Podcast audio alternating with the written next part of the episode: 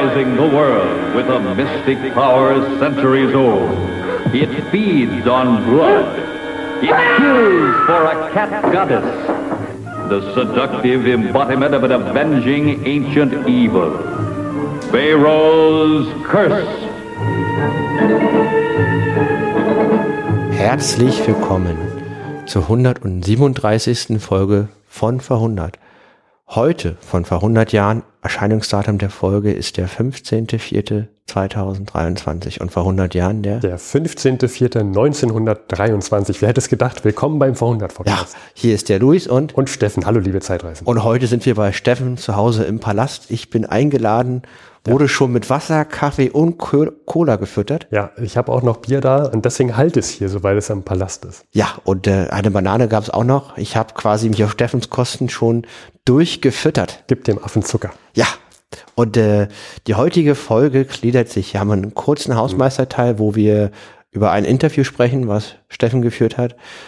Dann kommen wir zu den Themen von vor 100 Jahren, wobei in der Mitte die Werbung ist, die ich immer vergesse anzusagen ja, bei der Werbung, Figurung. aber nicht, nicht irgendeine Werbung. Wir sind ja der vor 100 Podcast. Es ist Werbung aus der Zeitung von vor 100 Jahren. Selbstverständlich.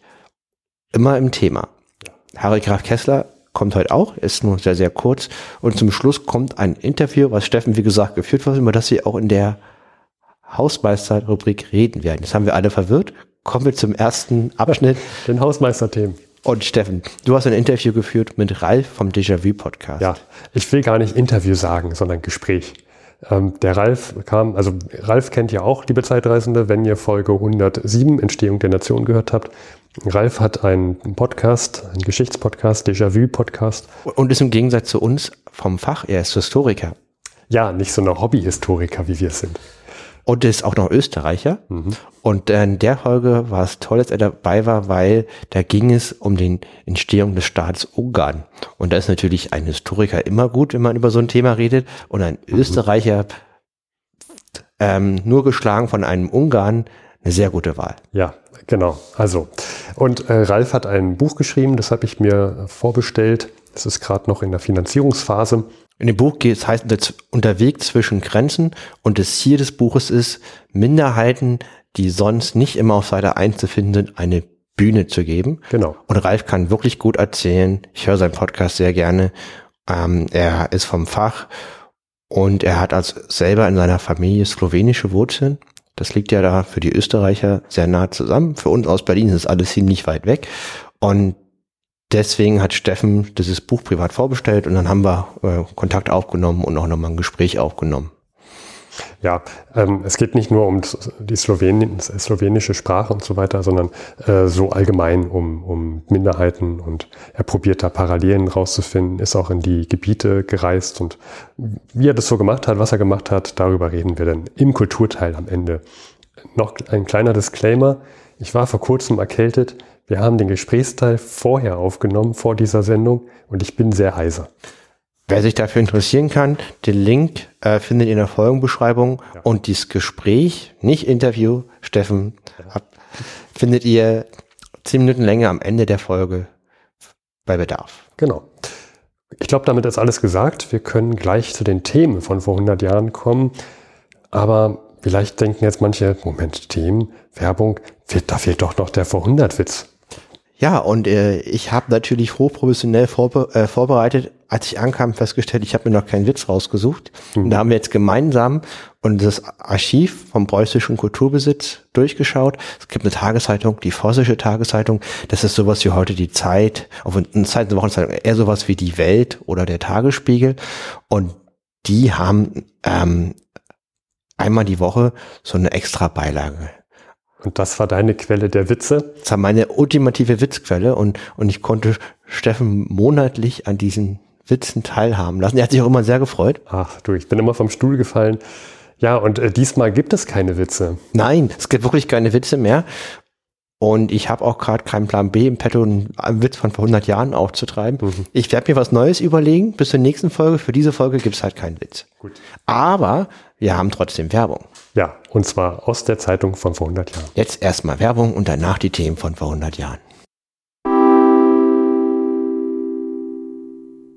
Werbung aus dem Berliner Tageblatt vom 15.04.1923. Herr Fritz Häuslich Junior, zweiter Vorsitzender des Sportvereins Wasserheil, erklärt, auf eine schlappe Mannschaft pfeife ich. Jeder von uns muss in guter Form sein. Deshalb bei Übungsfahrten wie beim Training nur Britzer Knublinchen, das feinste Würstchen. In 500 Großberliner Geschäften ständig auf dem Ladentisch. Schutzmarke beachten. Auf Wunsch Verkaufsstellennachweis auch in der Provinz durch die EFAH-Werke Berlin-Britz 11, Deutschlands größte fleischverarbeitende Betriebe. Achtung, Herzschuhe! Zahlreiche Sorten dieser bekannten und ganz erstklassig verarbeiteten hochwertigen Qualitätsware in bestem Material Lackleder, farbig Nubuk, Braun, Chevrolet, ganz moderne Formen, aber teils knapp in Mittelgrößen, sowie viele besonders schöne und elegante Frühjahrschuhe verkaufen wir nur so lange Vorrat für 38.500 Mark. Schuh- und Strumpfhaus Jacobi, Friedrichstraße 70, Wicherthaus. Kapitalisten gesucht. Handelsunternehmen mit bewährten Beziehungen zum Ausland sucht tätigen Mitarbeiter mit 100 bis 150 Millionen Mark. Fabrikation und Export mit hohem Gewinn arbeitendes Unternehmen sucht 150 bis 250 Millionen Mark zur weiteren Geschäftsausdehnung, Aktienmajorität eines industriellen Unternehmens bei Berlin an entschlossenen Großkapitalisten abzugeben Julius M. Bier GmbH, Abteilung Finanzierung, Leipziger Straße 26. Wir kommen zurück von der Werbung, beginnen die Themen von vor 100 Jahren und Luis und ich, wir haben uns ausgestattet mit Bier. Sehr schön. Und zwar von einer bekannten Brauerei aus Rügen. Sehr lecker. Ich habe einen Hanse Porter. Hm. Ich einen Pilsner und diese Brauerei aus Rügen, die macht das sehr, sehr bitter. Das finde ich sehr angenehm. Ja. Steffens Palast ist wirklich vorzüglich ausgestattet. Danke. Ja, man könnte meinen Werbung nach der Werbung, aber wir kriegen keinen einzigen Cent. und ich möchte mir das Hobby hier auch, das ist auch schön, das macht frei, ist mal unabhängig, das möchte ich mir erhalten. Ja, kommen wir zum ersten unabhängigen Thema. Und Sabotage, meinte Luis, Sabotage. Sabotage, Sabotage im Ruhrgebiet. Wir haben ja die Ruhrbesetzung. Ja. Frankreich ist um ein kleines Ingenieurskorps äh, zu schützen als Vorwand in das komplette Ruhrgebiet einmarschiert. Das mhm. sind wenige, weniger als 100 Ingenieure und dazu kam eine ganze Armee mit mehreren Divisionen. Ja, denn die müssen ja geschützt werden, die Ingenieure. Ja, das war natürlich das der Grund. Ergebnis ist der Ruhrkampf. Es wird nicht gearbeitet. Das Deutsche Reich bezahlt alles. Die deutsche Regierung aus Berlin. Und wir haben dadurch die Inflation hat sich extrem erhöht, weil eigentlich gibt es kein Geld, das wird gedruckt. Ja. Und da kommt es jetzt zum nächsten, zu der nächsten Überspitzung. Richtig. Zuspitzung.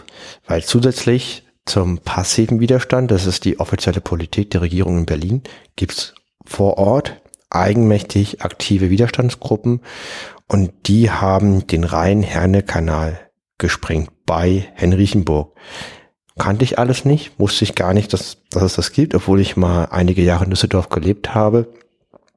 Nur dieser Kanal ist wichtig für den Transport von Kohle. Und die Akquirierung von Kohle ist eines der Vorwände oder der offiziellen Gründe für die Besetzung des Ruhrgebiets. Und also mal so zur geografischen Einordnung, also mhm. vielleicht doch für andere die sich da nicht so auskennen in dem Gebiet. Ich habe gerade mal nachgeguckt, das liegt so zwischen, also neben dem Dreieck von Dortmund, Bochum, Recklinghausen.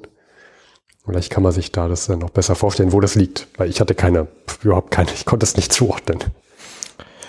Und diese Sabotageakte sind in Anführungsstrichen erfolgreich.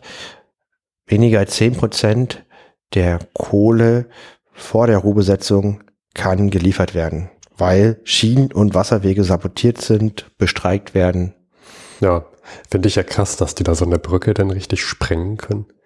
Ja, und die, die, diese Widerstandsgruppen, das sind keine Sympathisanten, das sind ehemalige Freikorpsoffiziere. Freikorps sind mhm. sehr rechte Gruppen von Ex-Militärs, Soldaten, die äh, aktiv werden, mhm. die Demokra meistens, äh, also überwiegend demokratiefeindlich stellenweise völkisch, auf jeden Fall am rechten Rand der Politik zu finden sind. Mhm. Und die legen halt Bomben, werden natürlich, äh, weil die Stimmung äh, in Deutschland war sehr feindlich gegenüber Frankreich. Diese, diese Besatzung wird als Demütigung aufgefasst und die werden dann halt auch als Helden stilisiert. Und die Situation ist einfach aus meiner Sicht, es macht für mich keinen Sinn. Frankreich marschiert ein, weil sie nicht unberechtigte Forderungen haben. Hier gab es einen Krieg bei uns auf, auf unserem Gebiet, unser Land wurde verwüstet. Deutschland hilft uns beim Wiederaufbau. Das ist eine berechtigte Motivation. Nur die Lösung des Problems, da einzumarschieren, jetzt ist da Widerstand, sie kriegen nicht das, was sie brauchen. Sie, sie, sie schaffen ein, ein Revanchegefühl, einen verhassten Gegner an ihrer eigenen Grenze. Hm. Ähm, diese Freikorb-Leute werden Helden. Ähm, die deutsche Wirtschaft geht weiter den Bach runter durch die, durch die Ruhrbesetzung, durch den Ruhrkampf und keiner kriegt, was er will und alle verlieren. Das ist hier mein hm. Gefühl. Und ja. keiner gewinnt. Die sind natürlich auch sehr gut ausgebildet, diese, die äh, da die Sabotage machen. Wir hatten gerade einen Weltkrieg, mhm. da haben die das alles gelernt, vielleicht auch vorher schon. Also die wissen schon, was die da machen. Ich finde, das ist ein spannender Punkt, den du da sagst. Das ist ja aktiver Widerstand. Und dieser, dieser Widerstand, der, der Ruhrkampf, ich finde, der, der, also zumindest zu meiner Schulzeit wurde der so verklärt, dass das eigentlich ein passiver Widerstand war. Das ist auch die offizielle Politik der deutschen Regierung. Die hat kein Interesse an einer weiteren Eskalation zusätzlich zum passiven Widerstand. Das muss man dazu sagen. Es zeigt halt nur, dass, dass diese Idee nicht langfristig ist, dass es kein weiterhilft der Hochbesetzung. Das ist meine Privatmeinung. Ja, ja, das hatten wir schon mal. Genau. Ja, finde ich auch. Auch dieser aktive Widerstand, ich lehne ihn auch ab. Das, das hilft jetzt auch keinen. Das macht die Sache auch nur schlimmer. Ähm, mit dem passiven Widerstand, da kann man drüber streiten. Mit dem aktiven, das ist grober Unfug. Ja, ja, das bringt ja nur ähm, dann auch die Leute dazu zu sagen, wir Franzosen, wir sind im Recht, dass wir hier mit dem Militär auch sind. Ne? Wir müssen uns ja auch schützen. Ja. Naja. Ja, es ist auch schwierig, glaube ich, für die Leute, denn wenn die da so im Freikorps sind, da sind die erstmal im Militär gewesen und, und äh, stecken da auch in ihrer Welt drin. Ich meine, sie hätten ja auch was anderes lernen können. Und damit kommen wir auch zum nächsten Thema Bildung, Luis. Ja, Bildungswesen 1923 für Deutschland. Es gibt Bestrebungen, es zu reformieren, nur die grundlegenden Strukturen bleiben bestehen. Und die sind, es gibt keine Aufstiegschancen für Arbeiterkinder oder für niedrige Bevölkerungsschichten. Das heißt, äh, man hat ja auch früher diese Gymnasien auch gehabt. Mhm. Da findet man eigentlich keine Arbeiterkinder. Da findet man eher so Kinder aus gutem Hause. Das ist richtig. Es gibt ein dreigliedriges Schulsystem. Das kennen wir ja alle heute noch. Und das zementiert die gesellschaftliche Schichtung. Bei 40 Prozent der Schüler wird das ohnehin niedrig gesteckte Schulziel der öffentlichen Volksschulen nicht erreicht. Also diese absolute Grundbildung wird bei 40 Prozent der Schüler nicht erreicht. Und auf eine Lehrkraft kommen durchschnittlich 45 Schüler. Wow, das ist echt viel. Ich meine, wir haben ja heutzutage, wenn wir mal 100 Jahre später gucken, auch schon sehr, sehr viele Schüler pro Lehrkraft. Wir mhm. hören das ja sehr oft in den Nachrichten, dass die ähm, Lehrkräfte überfordert sind, einfach aufgrund der Fülle an Schülern, die sie da äh, ja schon entertainen müssen mittlerweile. Das ist mhm. ja nicht mehr nur ähm, nicht mehr nur Stoff beibringen, sondern du musst, du bist ja keine Maschine als Mensch, die da vorne steht am Pult und da ihr Wissen äh, vor sich hin übergibt. Ne? Ja. Das ist ja keine Vorlesung wie im Studium, sondern das, da sind halt Kinder, Jugendliche, die, da, da muss man halt auch mal auf die eingehen, sozial. Findet gar nicht statt bei 45 ja. Schülern. Das ist ja auch ein Durchschnittswert. Es muss ja auch Klassen geben mit mehr. Und was mich richtig geschockt hat, das war mir so nicht klar und auch für mich die Welt ist jetzt besser als vor 100 Jahren. Nur eine kleine Minderheit der Schüler, also 6,5 Prozent besuchen überhaupt die Mittelschule. Das ist wenig. Das, das ist wenig. wirklich ja. wenig. Und vier Prozent der Schülerpopulation geht zu einer höheren Schule. Ja, das sind dann die Auserwählten.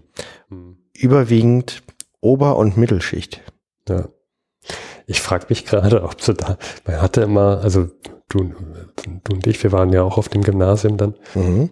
Und man hatte mal scherzhaft zu uns gesagt, wir wären ja die Elite der Nation, aber mit einem Augenzwinkern gesagt. Oder ihr strebt ja den höchsten Bildungsabschluss Ja, ja. an. Und ich kann, ich frage mich gerade, ob so das auch aus diesen Zeiten so kommt, dass man sagt, naja, es sind ja nur vier Prozent, die dann da tatsächlich auf der, ähm, auf dem höchsten, also den höchsten Schulgrad Mhm. da, äh, verdienen können. Ob das so aus dieser Zeit noch kommt. Oder ob das vielleicht später erst kam. Ja, naja. Schätze mal, wie viele Studenten oder Studierende, Studis, Mhm. äh, Stud Studentinnen gab es 1923. Also Studentinnen Mhm. würde ich mal sagen, Also beide, beide Geschlechter. Ja, ja, also du hast jetzt nicht die Zahlen der pro, für männlich und weiblich hast du nicht, sondern du hast nur alle insgesamt wahrscheinlich. Ich habe beides, ich habe alles. Äh, ja, okay. Also egal. Ich glaube, es gibt nicht viele Studentinnen. Wenn, dann wird es wahrscheinlich nur eine Handvoll geben. Oder, oder nur ein paar wenige hundert. Ähm, oh Gott, oh Gott, ja, weiß ich nicht. Ich würde sagen, zweistelliger Tausenderbereich. 10.000 wäre ich in den Raum. Ja, äh, nee, also schon mehr. Es sind 76.000 äh, St ähm, Studentinnen insgesamt. Im ganzen Deutschen Reich. Ja. 1923. Echt wenig. 76.000. Und wie viele davon sind Studentinnen? Also hast du jetzt doch eine Zahl. Ja, habe ich. Ach so, ähm, Ich habe alles. oh, der Luis hat Ja, ich habe alles. Alle Zahlen. Also es gibt 76.000 Studenten und Studentinnen. Als. Gesamtsumme. Ja. Ähm, oh Gott, oh Gott. Ich sage, es gibt äh, 700 Studentinnen. 8.000. Also 8.000. 10 Prozent. 10 Prozent. Ich hätte, ich, also ich bin jetzt auf 1 Prozent runtergegangen. Mhm. Und es gibt äh, doch einen Unterschied äh, im Vergleich zu der Zeit vorm Weltkrieg, vom Großen Weltkrieg. Ähm, damals wurden halt die Mehrheit der Studentinnen und Student, also Studentinnen bezahlt von, von, von, von den Eltern aus dem Elternhaus. Die mussten nicht arbeiten gehen. Der Mittelstand, also die glücklichen vier Prozent, die es dahin geschafft haben, die konnten ihre eigenen Kinder dann da aushalten Hm. sozusagen. Und das ist jetzt anders. Ähm, zwei Drittel der Studenten sind Werkstudenten und sind gezwungen, sich ihr Stu- Studium komplett selbst oder zum Teil zu finanzieren. Weil der Mittelstand ist verarmt, der ist, der kann sich das nicht mal leisten. Und auch die Studierendenzahlen sinken aufgrund der Inflation und der allgemeinen Not. Ja. Ja gut, ich meine, wenn immer mehr Leute dann studieren gehen und das auch immer mehr Leute sind, die nicht mehr nur aus dem Rauch, äh, Rauchen, genau aus dem reichen Haushalt kommen, dann müssen die sich natürlich auch dann Arbeit nebenbei suchen. Ja. Ähm, ja. Hm. Und man kann sagen, schon vor 100 Jahren wurde kritisiert, dass diese schichtenspezifische Auslese und Konfessionsgebundenheit weit ähm, diese Strukturen zementieren. Was auch äh, mich überrascht hat, es gibt nur ganz vereinzelte Schule, äh, Schulen, die nicht konfessionell, also die konfessionslos sind. 99 Prozent der Schulen sind entweder evangelisch, katholisch oder jüdisch. Oh ja. Mhm. Da bin ich froh, dass das, also ich bin der Meinung, ohne es nachzugucken, nachgeguckt zu haben, ich denke, das sieht heute anders aus. Um einiges anders. Also ich war auf keiner religiösen Schule in meinem Leben bis jetzt. Ich auch nicht. Na, das ist eher eine Minderheit. Ähm, kann man sagen, hier ist die Welt ganz klar besser geworden. Und schon vor 100 Jahren war bekannt, dass diese frühe Auslese sehr schlecht ist bezüglich des Aufstiegschancen von Arbeiterkindern. Mhm. Ja. Und es gab die Idee damals schon der Einheitsschule und die kann sich nicht durchsetzen. Das ist interessant, ne, dass sich das immer noch nicht durchsetzt. Ja, das soll es auch mal noch haben. Ja. Naja, gut. Danke, Luis, dafür, dass du das mitgebracht hast. Nur, man merkt, das Grundproblem haben wir immer noch, nur die Welt ist viel, viel besser. Ich, Abitur wird ja, ist heute so, dass über 40 Prozent der Schüler mittlerweile ein Abitur haben. Ja, okay. Ja, das ist äh, wei- weit über 40 Prozent. Und dass auch eine vergleichbare Größenordnung irgendwann einen Hochschulabschluss haben, weil es gibt ja noch den dritten Bildungsweg, nicht alle, die Abitur haben, gehen dann äh, auf die Hochschule, man macht eine Ausbildung, aber es gibt ja auch viele, die ohne Abi studieren. Und dann kommt man auch wieder in diese Größenordnung über 40 Prozent mit einem Hochschulabschluss. Das Mhm. ist ganz, ganz anders geworden. Und der Trend ist auch nur der Anfang. Ich glaube, jetzt auch mit dem Zeitalter der künstlichen Intelligenzen ähm, wird da noch mehr Bedarf sein. Ja. Ah, das ist, äh, dieses künstliche Intelligenzthema, ChatGPT und so weiter, ist auch so ein sehr spannendes Thema. Äh, Bin ich gespannt, was man Ja. dazu in 100 Jahren sagt. Nur vor 100 Jahren, da wurde ja Tutanchamun entdeckt. Wir hatten dazu eine eigene Folge, die Stufe im Sand. Und ein entscheidender Beiträger, dass er gefunden wurde, der ist gestorben. Genau, du sagst es, die Stufe im Sand, Folge 133 vom November letzten Jahres. Da wurde das Grab entdeckt von Tutanchamun von Howard Carter und man muss auch sagen, seinem Finanzier. Genau, es gab ja der eine, der das immer machen wollte und jahrelang erfolglos rumgesucht hat und dann kam mal einer, der den finanziert hat. Und die beiden als Team haben das dann möglich gemacht. Genau, also der, also der Geldgeber ist ähm, George Edward Stanhope Molyneux Herbert, fünfter Earl of Carnarvon. Und der ist jetzt vor äh, ein paar Tagen, am 5. April, in Kairo gestorben. Woran? Der war noch sehr jung. Ja, der ist 56 äh, Jahre alt geworden. Also Jahrgang 1866. Mit 23 hat er übrigens erst seinen Adelstitel, oder nee, schon seinen Adelstitel bekommen, mhm. den Earl, weil dann sein Vater starb. Und ich habe mir die Meldung rausgesucht aus zwei Gründen. Ich kenne die Meldung nicht, aber lass mich raten, wie viele Verschwörungstheorien gibt es? Weil der, das ja. ist was mit dem Grab und der ja, Mumie. Ich werde ah, ja, komm, komm, also da sind doch die ganzen Schwurbler, werden doch wahrscheinlich jetzt in die Ecke gekommen und sagen, ja, wer Mumien entdeckt, der soll sich nicht wundern. Ja. Habt, ihr, habt, ihr, habt ihr denn kein Kino gesehen? Im Kino ist es doch immer ganz klar. Mumie entdecken, sterben. Kausal. Ja, Kette. Vor 100, Jahren, vor 100 Jahren war das noch nicht so mit den Kinogenen, dass, dass, da so, dass da so viele Mumienfilme waren. Aber dazu kommen wir gleich noch. Vorher noch, wer war dieser Karnevan? Nochmal so einen kleinen Karnevan in a nutshell. Mhm. Ähm, er passte sehr früh nicht in eine Nussschale, schon äh, kurz nach der Geburt nicht mehr. Und ähm, warum? Weil er sehr kräftig war? Weil er einfach ähm, über 30 Zentimeter groß war. Mhm. Ja, ähm, ich glaube, wir machen wieder Witze ja. von warum 100. Ich brauche wieder Witze. Mehr. Gut. Mhm, ja. Äh, ja, wenn, naja. Was ich, äh, so eine kleine Trivia zu Karneval fand ich. Er, er passt nicht in eine Nussschale. Hatte äh, Pass, auch. Passt er in einen Schuhkarton? Glaube ich auch nicht. Sein Schuh passt in einem Schuhkarton. Ähm, jetzt haben wir spätestens 500 Hörer und Hörerinnen verloren.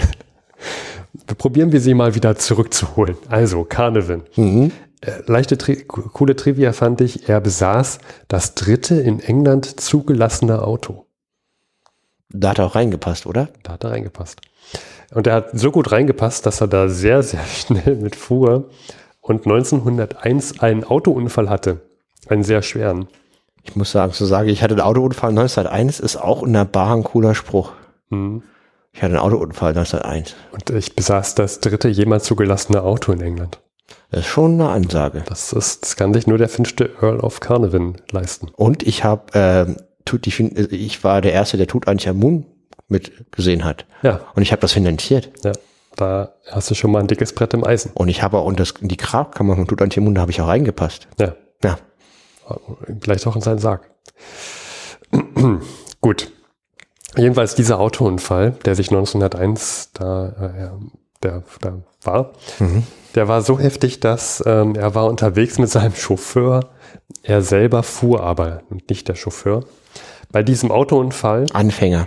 Mh, bei dem Autounfall fuhr er so schnell, dass als er um die Ecke bog, ähm, ausweichen musste. Äh, das Auto überschlug sich der Chauffeur wurde dabei aus dem Auto herausgeschleudert. Mhm. Der, der, der Chauffeur, Chauffeur wurde dann, wie gesagt, rausgeschleudert, hat sich dann, hat sich umge umgesehen, wo ist denn Carnivan gelandet, hat ihn gesehen und musste ihn tatsächlich auch reanimieren. Also da war Carnivan, ähm, war gut. Es war ein glücklicher Umstand, dass er einen Chauffeur, Chauffeur dabei hatte, weil der ihn nämlich wiederbeleben konnte. Und er hatte damals noch keine Mumie entdeckt? 1901 noch nicht, nein. Das hat ihm wahrscheinlich auch noch geholfen, hm. karmamäßig. Ich will, ich will nur mal sagen, wie schwer dieser Autounfall denn für ihn war. Also, ja, das, das klingt schon ziemlich ernst, jetzt mal, mal Scherz beiseite. Ja, ja. Er hatte eine schwere Gehirnerschütterung. Seine Beine waren verbrannt. Er hatte ein gebrochenes Handgelenk. Er war auch mal für einen gewissen Zeitabschnitt blind. Ähm, und er hatte einen verletzten Kiefer. Und dieser Autounfall ähm, hatte zur Folge, dass er wiederholt Operationen ähm, vornehmen musste und auch sehr, sehr oft krank war seitdem. Das muss man sich merken im Hinterkopf. Speichern wir ab. Er war sehr oft krank. Ich habe abgespeichert. Gut. Mein Arbeitsspeicher ist gefüllt. Äh, ich habe das, Kettensymbol in deinen Augen gesehen. Sollte ich einmal vom Strom äh, mich abschließen, dann ist es aber gelöscht. Ja, also nur am RAM. Jedenfalls ähm, hat er, dadurch, dass er so krank war, gerne mal sein, ähm, den Winter im warmen Ägypten verbracht. Gut fürs Klima, gut für die Knochen. Ja, das, äh, wenn ich mich so, wenn ich so rausgucke, der Winter in Berlin, könnte man vielleicht auch mal machen. Wir sind sehr unzufrieden beide. Wir nehmen auch am 7.4. und es waren jetzt eine lange Reihe von sehr kalten und sehr nassen Wochenenden. Ja, die Nässe stört mich nicht, aber dieses Kalte. Jedenfalls deswegen ist es gut, nach Ägypten zu fahren, gut für die Knochen und auch nicht schlecht, im, wenn man Mumien finden will, da ist Ägypten auch ein guter. Ja, dass er Mumien finden will, wusste er noch gar nicht. Erst als er den 1907 Carter kennenlernte. Carter hat gesagt, ich will eine Mumie finden. Und mit dem hat er dann zusammen, wie gesagt, äh, wir haben das schon mal in Folge 133 äh, besprochen, hat er dann das Grab von Tutanchamun entdeckt. Und das war 1922. 22, ja. Das sagte mhm. ich gerade? Nein? Das, das, 22, genau. das wollte ich nochmal einwerfen. So. Auch wie lange das gedauert hat. Also der hat ja auch sehr, sehr lange finanziert. Ja. Ähm, es, es gibt ja da noch dieses Narrativ, er wollte schon die Finanzierung einstellen und ein letztes Mal hat er dann noch zugestimmt, Geld zu geben. Das Portemonnaie aufgemacht. Ja. Und dann wurde die, wurde das Grab entdeckt. Das muss man sich aber nicht so vorstellen. Man entdeckt das Grab, geht rein und fertig, sondern man entdeckt das Grab und dann geht es erstmal auch los mit Behördengängen. Da müssen da Beamte aus Ägypten dann dabei sein bei der Öffnung und man muss sich langsam vorarbeiten. Das dauert alles. Und die Presse muss dabei sein. Genau. Und natürlich der Geldgeber sollte auch vor Ort sein. Und äh, deswegen wurde auch erst äh, jetzt im Februar diesen Jahres, vor 100 Jahren, da äh, tatsächlich dann auch die, also weiter in die Grabkammer vorgedrungen. Äh, also hat er noch gar nicht äh, so viel von dieser Grabkammer gesehen und prompt später starb er schon. Wieso starb er? Er starb an einem Moskitostich, dass er sich wohl auch beim Rasieren nochmal ähm, aufgeschnitten hat und dann hat sich das entzündet, Blutvergiftung, tot. Mit 56 Jahren. Ähm, das ist die offizielle Version. Ja, ja. Aber ist ja der, der ja tut Anjamun. Genau, also das ist so ähm, die, dieses Ding und, und das Problem ist, dass dann eine richtige Hysterie ausbrach über den Fluch des Pharaos, dass ja angeblich ein, eine Inschrift besagte, dass man verflucht wird, wenn man jetzt hier dieses Grab öffnet, vom Fluch des Pharaos. Und dann ist er auch noch gestorben. Jetzt ist es. Ein ja, ich will nur noch mal sagen, was äh, zu, zum Vergleich, es gab zu der Zeit, ähm, war, hatten sehr, sehr viele Leute äh, ja so Gegenstände bei sich rumzustehen, also Statuen, kleine Kunststücke aus dieser Zeit. Und zum Beispiel Benito Mussolini hatte auch äh, eine, der hatte mal eine ägyptische Mumie als Geschenk akzeptiert. Und er hat, ähm, als er das mitbekommen hat mit diesem Fluch, sofort veranlasst, dass die zurückgeschickt wird. Das finde ich großartig. Sowas. Generell, die Leute haben angefangen, dieses, also in Massen ihre Gegenstände ans britische Museum zu schicken. Die wurden richtig überflutet mit irgendwelchen Dingen. Äh, es ist dann richtig in der Presse gewesen. Es gab dann richtige Verschwörungstheorien. Und was dieser Fluch so aussagt, äh, davon will ich hier mal berichten. Unter anderem. Also Steffen berichtet jetzt über den Fluch des Pharaos. Ja. Wurde gesagt, dass ähm, Howard Carter einen Kanarienvogel mit sich führte. Einfach, weil er war sehr alleine und wollte gerne etwas Gesellschaft also haben. Carter war der, der gesucht hat und Carnarvon war der, der bezahlt hat. Genau. Und am Tag, als der, ähm, als, als Howard Carter das Grab geöffnet hat von Tutanchamun. Da war Carnarvon dabei? Ja. Da fiel der Kanarienvogel einer Kobra zum Opfer. Oh nein. Ja, und diese Kobra war auch eine typische Kobra, die äh, damals die Pharaonen beschützen sollten. Ja, natürlich, klar. Ja. Oh, das kann man sich so vorstellen, die saßen bei Carter dann zu Hause, haben wahrscheinlich angestoßen und auf einmal hören sie, dass der Kanarienvogel tierischen Lärm macht und sind dann gucken gegangen, haben gesehen, dass da so eine Kobra um den Käfig herum äh, schlich die Kobra haben sie getötet und der, Karnev, äh, der, Karnev, der, der Kanarienvogel, der ist wohl an einem Herzinfarkt oder also an einem Schrecken gestorben. Kann ich sehr nachvollziehen. Hm. Und ähm, bei mir vorstelle, ich wäre jetzt ein Kanarienvogel und im Größenverhältnis vergleichbar kommt so eine Kobra an, also so eine 10-Tonnen-Kobra. Das ist ja schon beängstigend. Und im Februar, als, als sie da weiter in die Grabkammer vorgedrungen sind, da soll wohl auch einer der ähm, Journalisten gesagt haben, Carnevin, der ist hier so begeistert und so euphorisch, ich gebe ihm sechs Wochen, dann ist er tot. Sechs Wochen später starb er. Äh, also so, ne, das, haben, das so eine Geschichten haben sich die Leute erzählt. Und dann gab es auch, auch hier noch jemand, der da richtig schön was noch ins Feuer gegeben hat, nämlich äh, Arthur Conan Doyle, also der Sherlock Holmes Autor, der der soll das dann auch noch mit angefacht haben durch so Aussagen wie, ja, die alten Ägypter, die wussten über das Jenseits und Diesseits, wussten die mehr, als wir es heute wissen. Auch wahrscheinlich über das Meinseits. Ja, und, und äh, Jenseits. Und ähm, Das, ja, also das Hierseits. das hat, das hat dann das alles so angefacht und äh, es ist, sind dann auch sehr, sehr viele Bücher entstanden und Filme und ich dachte mir, mhm, Steffen, guckst du mal, was du da so findest? Und da bin ich auf einer Wikipedia-Seite gelandet, auf der englischsprachigen, die werden wir verlinken. Und da ähm, heißt es hier auf, äh, auf der englischen Wikipedia-Seite, wenn man nach Curse of Pharaohs sucht, Pharaoh's Curse redirects here. For the video game, see Pharaoh's Curse, in Klammern Videogame. For the Twilight Zone episode, see Pharaoh's Curse. For the 1957 American Horror Film, see Pharaoh's Curse, in Klammern Film. For the Novel, see Pharaoh's Novel. Und da kann man so weitergehen. Ich habe dachte mal, Also- 1957er Film, ich guck da mal nach. Das Thema hat es in die Popkultur geschafft. Das kann man so sagen. Ja. Und ähm, habe ja einen Trailer gefunden, den werden wir mal Also, verlinken. li liebe Hörende, also Steffen, man merkt seine Körpersprache, er ist total begeistert und äh, Steffen hat was gefunden. Er ist so, er hat so, so quasi sein Kaninchenloch im Internet gefunden mit dem Fluch des Pharaos und ist völlig begeistert. Ich, ihr seht die Körpersprache nicht, ich sehe sie. Steffen findet es großartig mit den, äh, ja, ich finde, das ist grober, grober Unfug hier, was hier so passiert mit dem aber, des du Pharaos. bist, aber du bist aber total begeistert irgendwie. Das Ich finde das sehr witzig. Ja, lass das uns ist mal schön, alles kurz, zu sehen. Lass uns mal kurz den, den Trailer anschauen von Steffen zeigt, 1957. Steffen zeigt mir jetzt ein YouTube-Video von 1957 Ja. Und äh, ja, Also man sieht ähm, sehr, sehr viele Leute vor einem, man sieht alte weiße Männer mit so Kolonialkleidung. ja, vor einem Grab stehen. Vor einem Gleich Grab. kommt die Mumie. Jetzt kommt gleich eine Mumie raus, Tür auf. Das die ist einfach Mumie- nur ein alter Mann. Also die Mumie ist einfach nur ein noch älterer weißer Mann. Das ist ein alter Mann, der gebückt geht. Der geht so gebückt. Und vor ihm steht jemand. Es ist ein, es ist ein Militärangehöriger, der davor zusammenschreckt, wie alt dieser Mann ist. Oh. Genau. Wir gucken nicht alles, Luis, keine Angst, und Ja, über Zeitreisen, ich- aber Ich wollte gerade sagen, wie lange geht denn das Eine Video? Szene noch. Hm, ja, Eine Szene noch. Ja. Ich bin Denn gespannt. gleich Hm. sehen wir eine Frau in einem Grab. Oh, da ist mal eine Frau zu sehen, sonst waren es nur weiße Männer.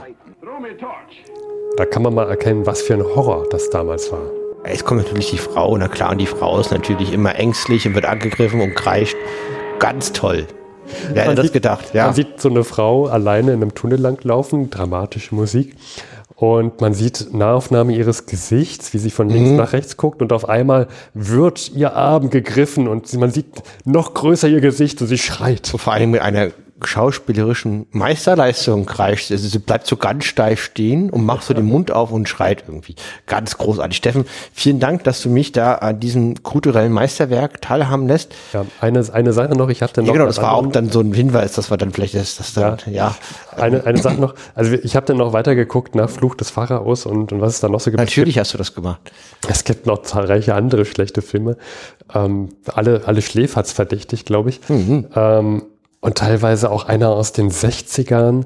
Das sind dann wieder, also das ist so ein, so ein typischer Film aus den 60ern, wo so eine Verklärtheit mit Pharaonen dargestellt wird. Ist ja alles sehr romantisiert. Man sieht eine Frau auf einer Liege liegen, ähm, ja, sehr romantisch, äh, dann romantische Musik im Hintergrund und dann kommt ein Louis ist gespannt, wo das jetzt hinführt. dann kommt ein, ein Pharao rein, natürlich, wie sie damals alle lang liefen, mit nacktem Oberkörper, sehr muskulös. Und äh, man fragt sich, was Und auch sehr weiß wahrscheinlich, also richtig Ja. so die ägyptische Urbevölkerung Natürlich. wahrscheinlich. nicht. Und äh, das, man fragt sich die ganze Zeit, was hat das mit dem Fluch, was hat das mit Tutanchamun zu tun? Das heißt, das heißt sogar Tutanchamuns Fluch. Und du fragst dich, was, was zum Henker soll das hier? Und dann merkst du, das ist einfach ganz viel Trash, der erzeugt wird, mit reißerischen Titeln. Nicht, dass wir sowas machen würden, Luis.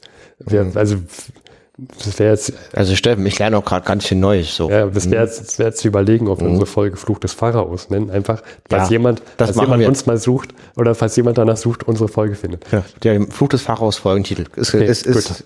Da, darauf wollte ich hinaus. Und äh, nur deswegen habe ich das auch rausgesucht, weil ich gerne äh, diesen Folgentitel Ja. habe. gut. Verlinken wir alles, liebe Zeitreisende. Schaut euch diesen tollen Film an. Ja, wird verlinkt. Genau. Ihr könnt auch darüber mit euren Freunden telefonieren. Und ich habe gehört, ähm, Luis, du erzählt uns, dass vor 100 Jahren man auch im Zug sich darüber hätte äh, mit anderen Leuten austauschen können. Ja, und zwar, wir haben jetzt so einen kleinen Blog in dieser Folge zum Thema Fernkommunikation, elektronisch. Und ein Thema von vor 100 Jahren ist tatsächlich, dass man aus dem Zug telefonieren konnte. Auch im Zug. Und zwar Berlin-Hamburg wurde es vorgeführt. Äh, da gibt es ein Zugtelefon. Dann kann man im Zug aus einer Telefonzelle ein Ferngespräch führen. Es gibt einen eigenen Beamte, der sitzt halt auch über diesen Zug daneben. Und wenn man dann mit diesem Zug durch die Gegend rollt, dann kann man sich so einen Hörer nehmen. Mit der Beamte, der organisiert dann die Verbindung. Ich würde echt gern verstehen wollen, wie das ähm, technisch funktioniert. Es gibt eigene Wagenantennen. Das ist also wireless.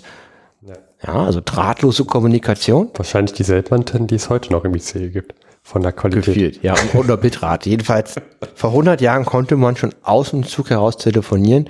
Finde ich sehr beeindruckend. Und du hast was zu Funkamateuren von vor 100 Jahren rausgesucht, Steffen. Ja, genau. Dann, Ja, die, also die, die, die, sicherlich äh, keine Mumien waren. Nee, vielleicht haben sie auch darüber sich unterhalten. Äh, vor ein paar Tagen, am 6.4. vor 100 Jahren, wurde in Berlin ein Club gegründet. Und zwar die erste Vereinigung der Rundfunkamateure, der Deutsche Radioclub. Übrigens, den gibt's heute immer noch Dark. Ja, ich weiß, aber es ist nicht der Club. Also Ich habe mich gefragt, ob das derselbe Club ist und ich habe keinen keinen Hinweis darauf gefunden, dass das der dieser Club ist oder dass die Neugründung auf diesen Club basiert. Ich habe nämlich auf einer, auf einer Messe von einem Funkamateur einen Weltempfänger gekauft, von äh, zufällig vor einem Monat. Und der hat mir ja auch den Dark, den deutschen, wie heißt das ausgesprochen? Deutscher, Der Deutsche Amateur Radioclub. richtig. Und der Dark, ne, äh, die machen halt eigene Hobbysendungen im Langwellenbereich. Und dann kann man, wenn man einen Weltempfänger hat, kann man dann quasi das hören.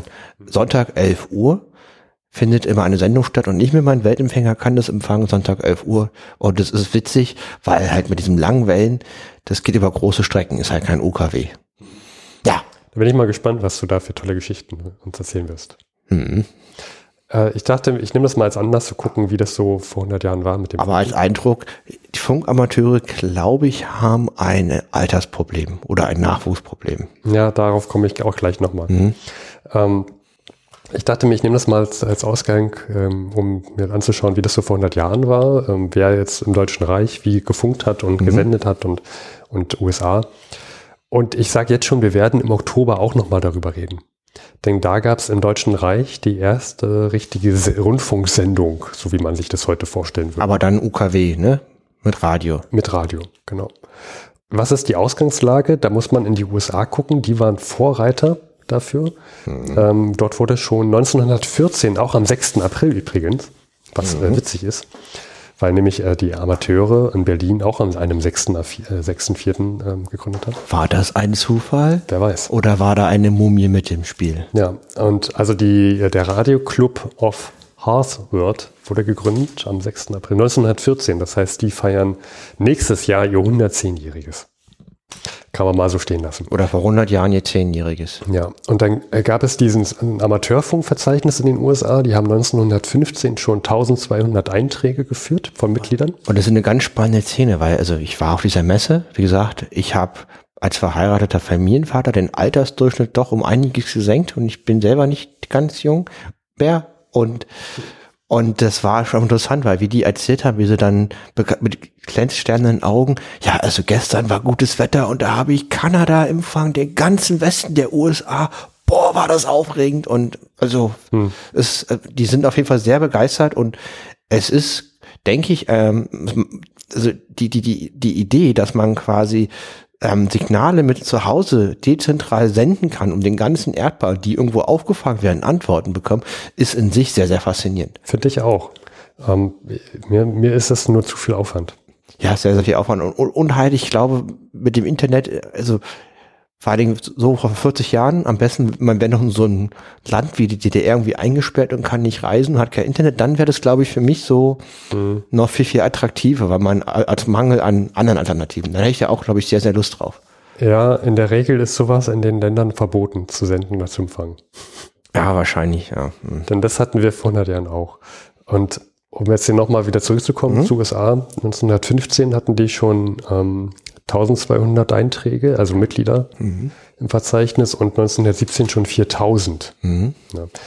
Im Deutschen Reich damals war das äh, Senden und Empfangen äh, eher verboten. Äh, weil die, äh, die Deutschen hatten damals, also vor allem die Regierung dachte, nein, das ist hier so ein, das ist ein Mittel, damit kann man Botschaften verbreiten. Und die hatten wirklich Angst davor, dass mhm. die Leute hier Propaganda oder sonst was teilen. Wo kommen wir denn dahin? Und das muss richtig reguliert werden. Das ist heute immer auch noch höchst reguliert, du brauchst ja eine Lizenz und es kann auch nicht jeder einfach auf UKW oder ähm, äh, ähm, senden. Das ja, aber sehr, auch das Empfangen. Empfangen auch. Das ist alles sehr, sehr reguliert, lustigerweise. Ja.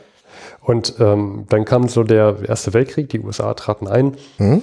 Viele Amateurfunker sind dann tatsächlich Nachrichtenspezialisten geworden im Dienst der US Army. Also die, haben, die Armee hat erkannt, was das hier eigentlich für ein Potenzial ist. Man kann hier Nachrichten ganz schnell verbreiten. Das wäre vor 100 Jahren mein Lieblingsgebiet gewesen.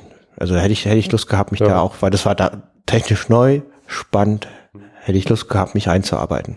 Und äh, damals im, während des Ersten Weltkrieges haben dann auch die USA den privaten Amateursendevertrieb äh, verboten. Ähm, wenn Krieg vorbei ist es wieder einigermaßen erlaubt. Es explodiert dann in den USA richtig. Ähm, und ja, Stand 1920 im Deutschen Reich immer noch, es, es ist echt reguliert, wer, wer sogar was empfangen darf. Also da hat sich dann nicht so viel geändert. Und das wird, wenn das dann doch mal jemand privat macht, wird es eher geduldet, aber so richtig, richtig erlaubt ist es nicht. Ja, wo kommen wir denn da hin? Das ist um, ja ähm, Chaos, wenn Leute Informationen senden und empfangen können, ja. ohne dass die Regierung darauf Einfluss nehmen kann. Dennoch machen das relativ, also relativ viele, immer mehr machen das. das mhm. sind so vor allem ehemalige deutsche Nachrichtensoldaten, die das machen. Die hören sich dann auch in Königs Wusterhausen war, war so eine Station, die hören sich gerne das das ähm, äh, Programm dort ab, äh, an. Und deswegen hat man dann doch jetzt 1923 dann in Berlin diesen, diesen Verein gegründet. Ähm, und äh, das wird dann vor allem im Oktober kommt dann Zuwachs. Da kommt dann die Radiostunde AG, die ihr Unterhaltungsprogramm eröffnet. Ähm, nur mal so zum Vergleich, ja, Deutsches Reich Oktober, mhm. der erste, das erste Unterhaltungsprogramm. Vergleich, letztes Jahr USA, 1922 mhm. 200 private Sendegesellschaften, circa eine Million Hörende. Mhm. Ja, also vielleicht, was hört man da in den USA? Nachrichten, Wetter, Tanzmusik, aber auch Sonntagspredigten und Märchen für Kinder. Mhm. Und äh, in dem Buch, was ich hier habe, da steht auch Preisinformation. Also für mich klingt das einfach nach Werbung. Mhm. Ja, ähm, genau. Und dann bin ich auch auf diesen, auf Dark gestoßen. Also nicht, nicht die Netflix-Serie Dark, sondern der Deutsche Amateur Radio Club. Mhm. Der wurde 25 wohl gegründet. Das kann also nicht das hier sein, was in Berlin gegründet wurde. Ich habe jetzt die, die Verbindung dazu nicht ge, gefunden. Ich denke aber mal, dass ähm, da sicherlich auch einige, die in Berlin dabei waren, auch ähm, dort mit dabei waren. Damals hieß es noch nicht wirklich Dark, sondern das war Deutsche Funktechnische Verband, die während, dann kam ja, dann kommt ja noch ein paar, kommen ja noch ein paar mhm. Jahre, mhm. kommt noch der Zweite Weltkrieg, da mussten sich auch viele auflösen und die haben sich dann neu gegründet 1950. Ja, unter den Nazis war das ja, wenn man BBC gehört hat, war das Todesstrafe sofort. Das ähm, und dann war ich auch mal auf der Seite, die haben tatsächlich Dark hat so eine kleine Geschichtsseite. Ach, da war ich auch schon mal drauf, genau, weil mhm. ich habe ja meinen Weltempfänger aus Taiwan und mit denen kann man da deren Sendungen hören, ja. auf Langwelle. Und also, ja, ich habe auch, auch ein paar Amateurfunker, ähm, Funkamateure, Entschuldige, Funkamateure äh, kennengelernt. Das ist sehr wichtig, dass man das so sagt. Mhm. Und ähm, da ist mir auch aufgefallen, vom Wesen her sind das, glaube ich, schon Personen, die da steht die Technik an sich im, im Fokus, mhm. aber ich habe das Gefühl, dieses zugänglich machen an die breite Bevölkerung möchten sie gerne, aber die Aufbereitung, wie sie Wissen präsentieren, schafft Hürden. Und das sieht man schon an der, mhm. an der Internetseite. Das ist nicht zugänglich halt. Ja, also man hat so eine Internetseite, das ist nicht die schlechteste, die wir mal bei v100.de, äh, die, nicht bei, die wir im Laufe unseres Podcasts sind wir durch über einige, Man muss Pod, sagen, über einige Webseiten gestoßen. Steffen ist Informatiker und er ist meistens, er ist andersrum, er ist äußerst kritisch gegenüber anderen seiner Zunft. Ja, ähm, und, und das ist nicht die schlechteste Seite, die wir so gefunden haben. Die ist ja schon mal HTTPS gesichert. Das ist ja schon Steffen, alles gut. Komm zum Punkt. Also, aber, du, also du bist unzufrieden aber mit der Internetseite. Die, die Art und Weise, wie das aufgebracht ist mhm. und, und, und auch hier mhm. zum Beispiel, das ist die, die äh, Geschichtsseite von denen mit lauter Links. Es funktioniert aber kein einziger Link, wenn man darauf klickt. Das, das, ist auch ganz, ganz, also Steffen hat hier einen großen Computerbildschirm und du klickst auf den Link der Geschichte und man, und man sieht nur Links, die nicht funktionieren und dann so einen riesen Fließtext, aber der ist unten versteckt, da muss man erstmal hinscrollen. Ja, also äh, die Überschriften, das sind eigentlich nicht Überschriften. Und am Ende und auch ganz, ganz unten und auch ganz schlechter äh, Satztechnik. Es ist auch ja. sehr sehr schlecht gesetzt. Ja. Und da ganz unten steht als also Netzfunk Autor unbekannt. Du, also du liest dir das durch und ganz am Ende unten steht Netzfunk, äh, Netzfund, mhm. Autor unbekannt. Du kannst dir noch nicht mal sicher sein, dass das hier, dass hier irgendeine Quellenüberprüfung mal stattfand. Aber ich glaube halt wirklich, also ich war ja auf der Messe und die Leute, die waren super nett. Ich habe mich mit denen richtig gut unterhalten, habe nicht sag nicht, dass sie nicht nett sind. Nee, nee. Und, äh, und es ist, war halt, glaube ich, auch eine Generationsfrage, weil oh. die, die, die, ha die Haarfarbe war halt schon sehr weiß. Ja, das ist halt das. Das, das sind ja. alles liebe, nette Menschen und ich, hab, mhm. ich ziehe meinen Hut vor dem, was sie machen und ich kann auch verstehen, warum sie das machen. Das ist ja auch eine Faszination dabei. Die haben mir das zum Beispiel sehr gut erklärt. Also ich, mhm. ich war dann auch begeistert und habe dann halt wirklich, weil die mir das gut erklärt haben, eben mir diesen Weltempfänger gekauft. Übrigens, die Ehefrau war sehr begeistert. Äh, und, und ja, auch wenn du dich ja. mit denen unterhältst, du merkst, dass die, mhm. dir, dass die dir Wissen weitergeben möchten. Unbedingt, die wollten das so unbedingt teilen. Ich habe empfohlen, ich soll mich dann nachts auf den Balkon setzen, wenn der Himmel sternklar ist. Das habe ich auch vor, aber es ist halt immer kalt. und mit meinem Weltempfänger habe ich schon mal rumgehorcht. Ich habe auch zum Beispiel sogar also, also chinesischsprachige Sendungen mhm. empfangen. und cool. äh, ja. Ja, und das ist ja auch toll. Frau ist, Frau kommt aus China und die war da ganz begeistert und hat, und hat sich am nächsten Tag wieder das Radio aus China gewünscht und, und ich dann so, hab da keine Ahnung, man war so ein Weltempfänger, der hat so einen Haufen Knöpfe und tausend mhm. Frequenzen und auch Meterbänder und ich habe mir ist nicht gelungen, irgendwas mhm. wiederzufinden mit dem Ding. Ja. Ja, das kriegst du ja dann mit der Zeit sicherlich hin. Da bin ich, da bin ich echt mal gespannt. Würde ich mir mal anschauen. Aber es war, das war lustig. Ja, ja fände ich auch. Und ich kann mich auch an, an mein erstes Gefühl erinnern, als ich mich mit Informatik mhm. ähm, beschäftigt habe und dann hieß es in einem kleinen Kurs, ihr habt hier ein, ein, Projekt, im Semesterprojekt und da sollt ihr dann tatsächlich eine Anwendung bauen, die dann auch über das Internet kommuniziert mit jemand anderem, der auch was baut. Mhm. Ihr beide, du und der andere, ihr, ihr müsst euch ans Protokoll halten und am Ende kommuniziert ihr übers Internet, ohne dass ihr euren Source Code mal angesehen habt oder so. Mhm. Und das hat funktioniert. Und das war, das war einfach dieser, dieser Erkenntnis, du tauschst hier gerade nur Lichter, Bits und Bytes aus. Und einfach die Tatsache, dass der andere sich auch an das Protokoll hält. Äh, du merkst, dass Nachrichten ankommen. Das ist ein richtig geiles Gefühl. Mhm. Und das haben die, das haben die sicherlich auch täglich dieses, dieser Moment, die, die spielen so wie du, sitzen die da und, und drehen an ihren Knöpfchen und haben wahrscheinlich 90 Prozent der Zeit, ähm, suchen sie. Und es ist so faszinierend, dass sie das selber können. Also, also mhm. ohne ein Netzwerk, was sie für sich einnehmen, mhm. sondern nur mit ihren drei Kasten, die sie da zu Hause rumstehen haben, dass sie damit in der Lage sind, weltweit zu kommunizieren. Ja, ja und also daher, ich habe echt, ich kann die Begeisterung spüren. Man muss, glaube ich, aber, wenn man dieses Wissen wirklich weitergeben will, muss man, glaube ich, an der Aufbereitung des Wissens und der Darstellung und Präsentation arbeiten. Ja, also ich kenne auch keinen, äh, liebe Hörende, die im Funkamateurbereich einen guten Podcast oder YouTube-Kanal kennen, wo das, ähm, wo man da als, auch als Laie wo das runtergebrochen ist, dass ein Laie, ich für mir als Laien bezeichnen, das verstehen kann, bitte gerne senden, es würde mich interessieren, zugänglich. Hätte ich, hätte Interesse dran. Habe ich jetzt gar nicht nachgesucht, ehrlich gesagt. Ich habe es noch nie gesehen, aber gut, okay. Oh gut, ja, ja. Okay, ja, also so viel dazu. Das war jetzt schon sehr viel lang zu Funkamateure, aber das wollte ich nochmal einwerfen. Wer kein Amateur war, Luis, war Stresemann. Ja, ich habe wieder die Erinnerung von Stresemann. Das hat ein großes, dickes Buch. Ja, ich liebe große, großes, dicke altes, Bücher. dickes Buch. Ich liebe Bibliotheken, ich mag Totholz sehr. Ähm, ja, Wohnung ist auch sehr voll dementsprechend.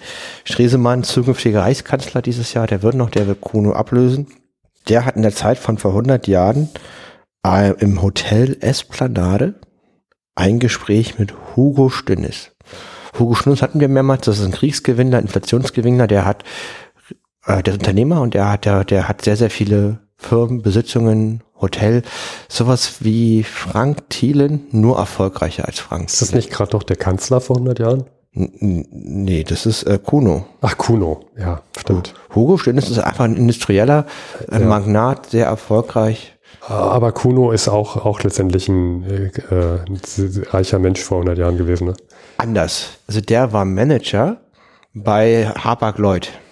Also das ist ein Manager, der war kein Besitzer. Also Hugo Stinnes das ist jemand, der Manager bezahlt, die, die Arbeit für sie zu machen und Okay. Geld zu verdienen. Danke für die Einordnung. Genau. Und Kuno, Kuno ist trotzdem Ober, Oberschicht, aber der kommt aus der Wirtschaft. Ja? Also Kuno wäre sowas wie ein Ackermann vielleicht. Ähm, nur, nur nicht ganz so erfolgreich im kapitalistischen Sinne wie Ackermann. Und äh, Hugo Stinnes ist wesentlich erfolgreicher als Frank Thielen, wobei Frank Thielen, ich mag Frank Thielen nicht. Der hat wahrscheinlich schon was auf dem Bankkonto, aber ich mag den nicht. Und, aber Hugo Stinnes hat inflationsbereinigt das hundertfache auf dem Das ist halt Bankkonto. ja durchaus erlaubt, Leute nicht zu mögen. Ja, ich mag ihn nicht. Der hat einige, also der ist aus meiner Sicht, ähm, verkauft der Unsinn und wirklich äh, führt der Verbraucher in die Irre, also Frank Thielen. Der, von der, hat, egal. Okay, so. Hugo Stinnes.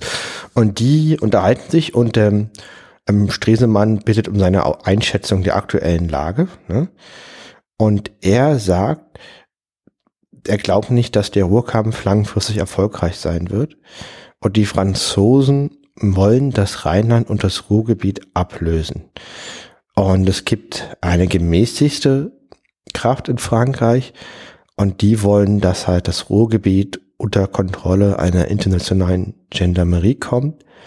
Äh, Und die harten Kräfte wollen das natürlich noch extremer. Also entweder komplett unabhängig als eigene Pufferstaat oder komplett die Westgrenze am Rhein, die in Frankreich ja immer mal gerne durch die Köpfen fliegt. Hugo Stinnes, es ist ungefähr sowas, jemand wie Gustav von Krupp und äh, Bohlen-Halber. Was der sagt, ist interessant. Man muss ihm nicht zustimmen, man muss den Menschen jetzt auch nicht äh, in sein Herzen einbinden. Seine Aussagen sind halt sehr, sehr interessant für mich. Und äh, er sagt, die deutsche Regierung macht viel zu schwache Angebote. Man hätte mit guten Angeboten das verhindern können aus seiner Sicht. Und man müsste auch jetzt aktiv werden. Man kann sich nicht auf diesen Ruhrkampf auflösen und auf die Ruhrbesetzung. Man muss jetzt was machen. Die deutsche Regierung ist im Zugzwang, weil ihr Gebiet ist besetzt. Ihre Währung ist Inflation. Und da passiert ihnen gerade viel zu wenig. Er würde auch deswegen nicht nach Berlin kommen, also Hugo Stinnes, weil er nur seinen Frust überall äußern würde. Er ist sehr, sehr unzufrieden. Ja, das, aber das finde ich ehrlich gesagt ist äh, sympathisch zu erkennen, dass man sich da nur aufregen würde, deswegen nicht hinzufahren. Ja, das zeichnet sowohl Hugo Stinnes als auch Gustav Krupp von Halbach, die denken nicht ideologisch, die denken pragmatisch. Hm, Das, ja. das, das fällt dann doch auf. Und die haben eine ganz spannende Unterhaltung und die wird später nochmal relevant. Ich, ich, ich will nur noch mal sagen, man muss natürlich vorsichtig sein mit so einer Äußerung, wie ich sie gerade gemacht habe, weil ähm, das klingt zwar sympathisch, das führt aber, wenn man das immer macht, zu ganz komischen Handlungen.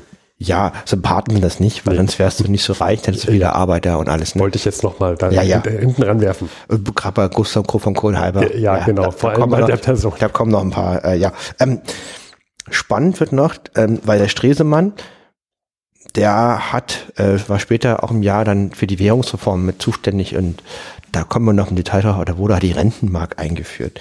Und hier bin ich zum ersten Mal drauf gekommen und da kommt quasi die Idee, eine Währung braucht Sicherheiten, Währungsreserven. Also, dass du weißt, wenn du das Geld hast, es gibt irgendwo einen Gegenwert. Wenn ich irgendwo hingehe, bekomme ich was dafür. Früher gab es Goldwährungen, da war halt Gold irgendwo dahinter. Ja. Und heute gibt es das nicht mehr. Der Euro ist ja eine Glaubensfrage. Nur weil der andere daran glaubt, dass er bald für diese 10 Euro wieder was kaufen kann, nimmt er es überhaupt an. Das ist eine Glaubenswährung, ist wie eine Religion geführt. Und hier ist die Idee, wie können wir quasi Wert erzeugen für eine Mark? Und da kann man einfach jeden Hausbesitzer eine 10% des Goldwerts als Reichshypothek im Grundbuch eintragen. Bei jedem Hausbesitzer. Also ich finde die Idee nur insofern sympathisch, weil es halt die Hausbesitzer trifft. Das ist jetzt nicht die schlechteste Gruppe, wenn man irgendwo was holen will, finde ich, ja. Wobei es auch wieder ganz normale Leute gibt, die einfach ein kleines Häuschen haben, mhm. ähm, die, die jeweils und dadurch hast du auf einmal einen Wert, weil halt du hast halt diese Grundschuld des Staates in jedem der Immobilien und das könnte man nehmen, um die Währung zu stabilisieren. Hier taucht das zum ersten Mal auf und das wird später im Laufe des Jahres, das bitte ich nochmal, das werde ich immer weiter ausbauen, bis zum Ende des Jahres in die Währungsreform für Rentenmarkt. Und so viel vorneweg das ist alles auch nur purer Glauben. Ja, das wollte ich, das wollte ich, dass du das jetzt nochmal sagst. Ja, das ist, also das ist halt auch nur Hokuspokus, um halt den Glauben an eine Währung zu erzeugen. Ja, ja. Das habe ich jetzt schon öfter, öfter mal in, verschiedensten Podcasts, das zum Beispiel Thema hochkam. Frind kam, das, Frind das, das habe ich jetzt mehrmals, ja. Hm. Das ist eigentlich, äh, die Leute müssen halt auch dran glauben ey, und, und das ist großer Quatsch. Das wurde da auch mehrmals gesagt und ich dachte so, ja, aber das ist immer so, ne? Ich meine, Merkel hat ja auch damals gesagt, ja, für die Spareinlagen ja. stehen wir ein, was halt auch kommt, also die Aussage ist doch komplett wertbefreit, weil als ob der deutsche Staat für alle, für alle Spareinlagen in jeder Höhe einstehen könnte. Der könnte einstehen für Spareinlagen bis zu einer Höhe, hm. aber nicht unbegrenzt. Wie soll denn das gehen? Ja, aber damit schaffst du ja genau das, ne? dieser, dieser, Psycho, dieser genau. psychologische genau. Effekt. Die Leute sollen beruhigt sein, die sollen sagen, okay, dann nehme ich jetzt, akzeptiere ich jetzt den Euro. Mhm, genau. Und, und sag nicht, bezahl mit deinen Kühen. So. Die haben es ja gut beschrieben, es hat um eine Bankrun zu verhindern, weil der Kapitalismus kann nur mit Schulden funktionieren und das heißt, jeder Euro ist mehrfach verschuldet irgendwo anders im Einsatz, um nur so läuft das System mhm. und wenn, wenn alle ihr Geld sehen wollten oder geht's nicht. Ja. ja, das war ein Grund, warum ich dann, ich habe ja Wirtschaftsmathe studiert, warum ich mich dann ich auch dagegen entsch entschieden Aber habe. Steffen hat's, hat's, es wurde Informatiker und ich hab's, bin dabei geblieben, was auch immer das heißen soll. Ja. Ich habe mich dann dagegen entschieden, weit weiter in diese Finanzierungsbranche mhm. zu gehen, weil ich dachte, ich kann das nicht mehr. Ich kann, ich kann nicht sagen und, und äh, sowas verkaufen, dass ich aus dem einen Euro morgen ein Euro zehn mache. Das, das, das äh, kann ich nicht. Würde ich sagen, das war mein Teil zu Stresemann. Ah, ja. Wir mhm. können auch gleich zu dem Teil Harry Graf Kessler kommen. Ja, du bist schon bei alten Büchern, genau. Und Harry Graf Kessler, du hast sein Tagebuch in den Händen. Kessler war vor 100 Jahren in London. Seine Aufgabe war Lobbyarbeit. Er ging auf Bitte der Regierung von Berlin nach London, mhm. um dort Lobbyarbeit zu betreiben, dass England im Sinne Deutschlands vermittelt im Ruhrkampf. Ja. Weil England war damals neutral, die haben sogar gleiche Vorteile, weil auf einmal die deutsche Kohle auf dem Weltmarkt fehlt und können ihre Kohle überall verkaufen. Und das ist eine Macht, die aus Frankreich Druck ausüben kann, dass das vielleicht eine Quatschidee wäre. Das ist die Hoffnung aus Berlin. Mhm. Harry Kessler ist extrem gut vernetzt und wird gebeten, dass er da hingeht. Er hat kein offizielles Amt dafür und ist in London aktiv mit sozusagen ein All-Star-Team, die jetzt in London sind, von, von aus deutscher Sicht, die da also Einfluss. Kesslers 11. Ja, nee, nicht Kessler 11, sondern einfach eine 11 mit Kessler drin. Der ist da Teil eines Teams. Ja. Also der ist ja jetzt nicht der Anführer, da, da gibt es auch einen Botschafter, die haben ein ganz auswärtiges Amt, die das ähm, also Kessler wäre einer von den 11. Ja, genau. Gut. Und, und, und es gibt einen Leiter, das Amt des drei, das ist halt das Auswärtigen Amts, der ist dafür zuständig. Und ich finde es immer ganz spannend, weil jetzt habe ich zwei verschiedene Sichtweisen. Ich, ich weiß einmal ganz genau, jetzt, das steht nämlich in der Einleitung, wie das Auswärtige Amt seine Tätigkeit bewertet, ergebnisorientiert. Was sind seine Arbeitsergebnisse? Und ich habe quasi die Sichtweise von ihm selber, auch nochmal aus seinem Tagesbuch. Das ist einer der wenigen Momente, wo wir sehen können, ja. wie, wie verklärt er das in sein Tagebuch reinschreibt. Also da gibt's diesen Leiter des Auswärtigen Amts, also für diese Abteilung 3, der heißt Schubert. Ja. Und ich berichte jetzt einmal, wie halt äh, Schubert ohne Harry Graf Kessler deren seine Performance rated. Mhm. Ja, in, in Englisch, wie wird seine Performance hier eingeschätzt? Er sagt, ähm, beurteilte Karl von Schubers gegenüber den deutschen Botschaftsrat in London die Tätigkeit von Kessler als doch sehr nützlich und als eine wichtige Ergänzung der eigenen diplomatischen Tätigkeiten. Klingt gut. Klingt erstmal Klingt gar nicht positiv. Mal, ich meine, wenn man sieht, du bist so Privatmann und der, ja. das Auswärtige Amt sagt, ja, es ist sehr nützlich, gut, dass er da als eigene Faust mit aktiv war, ist eigentlich gar nicht mal so schlechte Performance. Ja. Und ähm, jetzt berichtet Harika Kessler, wie er eben genau wieder auf Schubert trifft. Das ist der Eintrag vom 4. April 23. Er trifft ihn wieder. Und natürlich äh, geht in dem Gespräch geht es darum, was Schubert gesagt hat, wie Harika Kessler in London performt. Okay. Zitat. Dieser, also Schubert, kam mir mit ausgebreiteten Armen entgegen. Na, der kommt ja, Kessler Triumphator, der englische Premierminister ins Wanken bringt. Eine Ruh Ruhrebatte nach der anderen im englischen Parlament inszeniert und so weiter. Er dankte mir dann noch ausgiebig, was mich bei den bescheidenen praktischen Erfolgen eher in Verlegenheit setzte. Mir schien das ein bisschen zu viel. Ich ergab sich dann Mühe, mir klarzumachen, wie peinlich genau sie meinen Anregungen gefolgt seien. Großartig. Okay, also. Oh Gott. Also, das ist. Ja. Harry Graf Kessler as its best und. Wie peinlich, genau. Und es, es ist nicht nur, dass er denkt, er hat das richtig gut gemacht und nicht, nicht nur, dass er denkt, dass, ähm, dass sie seine Anweisung befolgen würden, also dass er der Dirigent ist, sondern auch, dass er noch reinschreibt, er wäre peinlich berührt, dass sie das zugeben würden, dass, dass, dass, dass das so ist. Ja. Das ist ja nochmal eine, also das ist ja. Also er ist, er ist so quasi äh, Dr. Frankenstein und, und, und der andere ist Igor und sagt, ja, Meister, ja, Meister, ich mache Er ist der Marionettenspieler. Ja. Und, ja. und es ist aber peinlich berührt, wenn andere das benennen.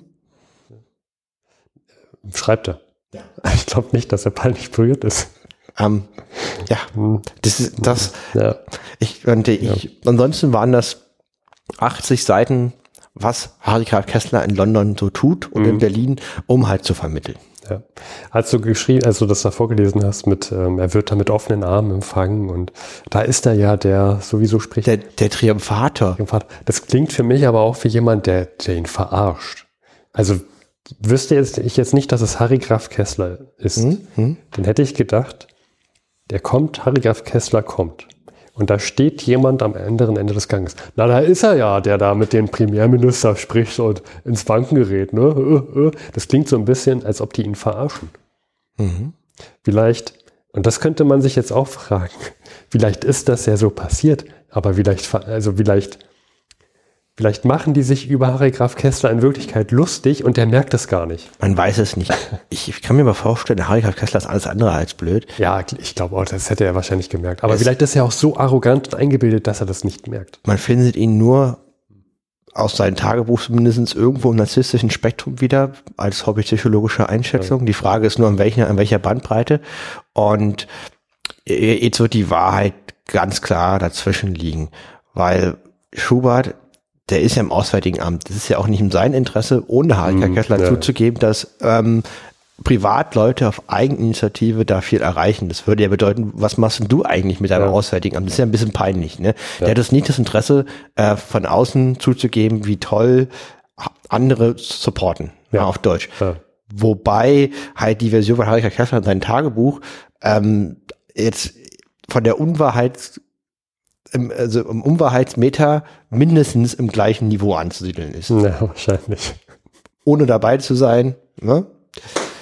Ja. Das wollte ich auch nochmal teilen. Das ist wieder die alte Eule, wie sie lebt. Ähm, das kratzt sie auch alles nicht. Die äh, schwebt weiter auf Wolke 7 vor sich hin und, und hat jedes Mal einen Höhepunkt. Äh, hat Heike Filler bestimmt immer einen Höhepunkt, wenn er morgens in den Spiegel guckt. Bin ich mir sicher. und ich glaube, mit diesen Worten beenden wir die Themen von vor 100 Jahren und den Tagebuchteil und äh, kommen gleich zu dem Gespräch mit Ralf. Wir sagen schon mal Tschüss und bis zum nächsten Mal, liebe Zeitreisende. Alles Gute und äh, frohe, na, wir, wir nehmen jetzt kurz vor Ostern die Folge auf. Ich, hatte, ich hoffe, ihr hattet schöne Ostern. Ja.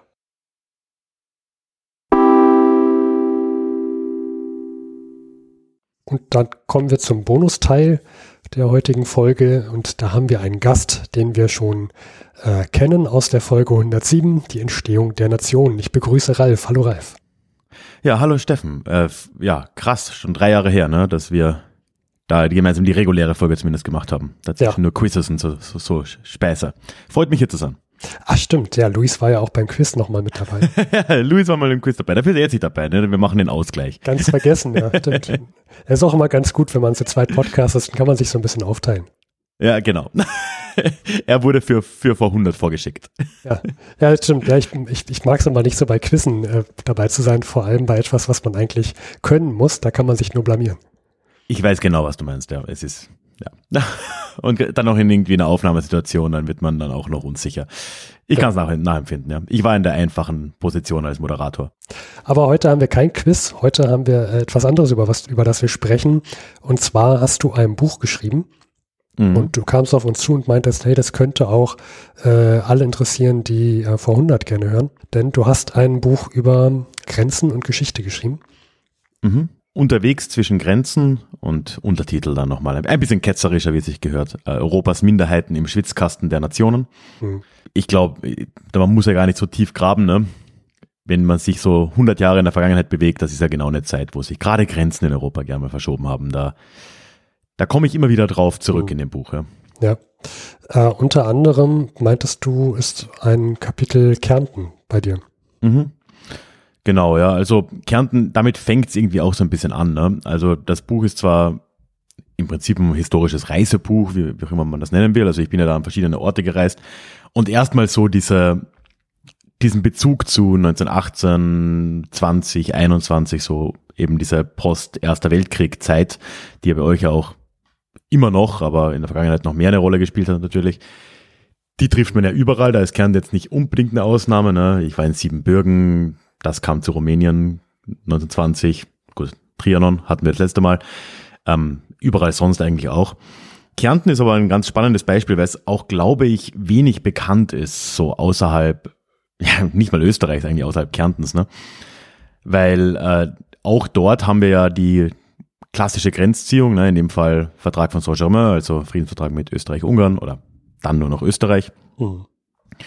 Und äh, in Kärnten hat sich das äh, in einer gewissen Radikalität abgespielt, die es sonst zumindest im heute österreichischen oder eigentlich auch im heute deutschen Raum, wenn wir Schlesien und so ausklammern, nicht gegeben hat. Ähm, und das ist etwas, wo ich mich auch das erste Mal so richtig detailliert damit befasst habe, weil der die Grenzziehung da ja nicht einfach ähm, so über Nacht funktioniert hat und äh, es da noch zu Gefechten gekommen ist, die ähnlich wie in anderen Teilen Osteuropas sich noch bis ins Jahr 1920 rein ähm, gezogen haben.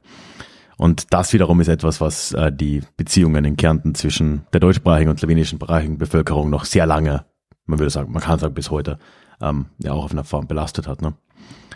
War das auch so mit dein, dein Grund, dich damit auseinanderzusetzen? Da, da, also die Beziehung zu heute?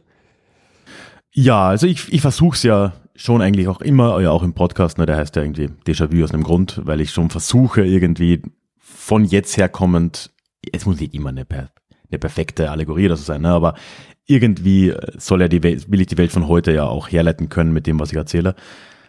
Und das ist schon so ein starker Grund, ne, und äh, vor allem halt auch die Auswirkungen auf individueller Ebene, beziehungsweise auch auf äh, sozialer Ebene, ne, ähm, kultureller Ebene in Kärnten, dass er mit all diesen politischen Veränderungen, die da geschehen sind nach dem Krieg, äh, ja auch die Assimilation zu einem großen Teil dann einen, eine ja, ganz neue Form auch erlebt hat, so dass das Slowenische, das, das war, muss man sich vorstellen, ungefähr im heutigen Gebiet Kärntens, das Kronland war ein wenig größer, aber vernachlässigbar, da war noch 33 Prozent der Bevölkerung slowenischsprachig und heute sind es halt 100 Jahre später zwei Prozent, wenn man großzügig rechnet.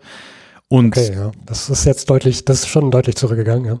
Äh, ist halt krass, ne? Ähm, und das ohne, ich meine, zum Glück muss man sagen, ohne Genozid, sondern halt in erster Linie Assimilation. Ne? Es gab ein paar Vertreibungen in der Nazizeit, aber äh, in erster Linie ist das ein langer schmerzhafter oft Prozess der Assimilation. Und eigentlich war der Hauptgrund, warum ich mich damit befasst habe und wo auch das Buch irgendwie anfängt, die späte für mich Erkenntnis, dass das ja auch in meiner Familie eine Rolle gespielt hat. Und ähm, auch wenn ich es nicht mehr miterlebt habe, so auch in meinen Großelterngenerationen äh, nicht mehr so ganz, auch da dieser Sprachwechsel ja passiert ist.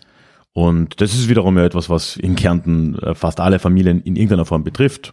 Und die wenigsten sind sich bewusst. Und das war so ein bisschen der ausschlaggebende Punkt für mich. Ja. Aber der, es war vielleicht der Startpunkt, aber es war, es waren dann schon eher die Reisen anders, wohin die mich da, das dann erst einordnen haben lassen. So würde ich es vielleicht sagen. Also ich habe das dann so als Grundlage genommen, hey, darüber würde ich eigentlich gern was machen. Das ist ein Thema, das mich interessiert. Und ich hatte schon so die Vermutung oder teilweise auch das zumindest theoretische Wissen, dass das anderswo sehr ähnlich aussieht. Und dann wird es natürlich interessant, was sind die Unterschiede, was sind die Gemeinsamkeiten und was sagen Leute aus Minderheiten-Communities heute drüber, ne? Und das dann historisch ein, äh, zu verweben. Und dann eigentlich äh, chronologisch habe ich dann wirklich alle anderen Orte zuerst gemacht und dann Kärnten, weil ähm, ja, irgendwie äh, weißt du, wie das ist, ne? Wenn man die eigene Heimatregion kennt man halt auch ein wenig zu gut vielleicht, um sie so richtig ähm, einordnen zu können. Und da dachte ich mir, je mehr Zeit ich mir davor gebe, desto besser, desto mehr Kontext habe ich, um das dann wiederum vielleicht anders framen zu können. Was schon auch auf eine gewisse Art funktioniert hat, ne? Und es gibt ja schon erschreckende Ähnlichkeiten, wenn man zum Beispiel in die Lausitz schaut und die sorbische Community in, in Deutschland zum Beispiel sich ansieht. Ähm, das ist sicher das ähm, direkt vergleichbarste, das es da gibt. Und es ist in vielerlei Hinsicht erschreckend, wie ähnlich sowohl die Geschichte verlaufen ist, als auch wie ähnlich die Probleme heute sind. Und das hat schon dann sehr geholfen, auch Kärnten für mich einzuordnen. Ein wenig das, mehr. Das heißt, in deinem Buch ähm, bist du auch auf Achse gewesen. Ähm, wo, wo bist du da überall lang gekommen? Was, was hast du da alles an Gebieten in deinem Buch?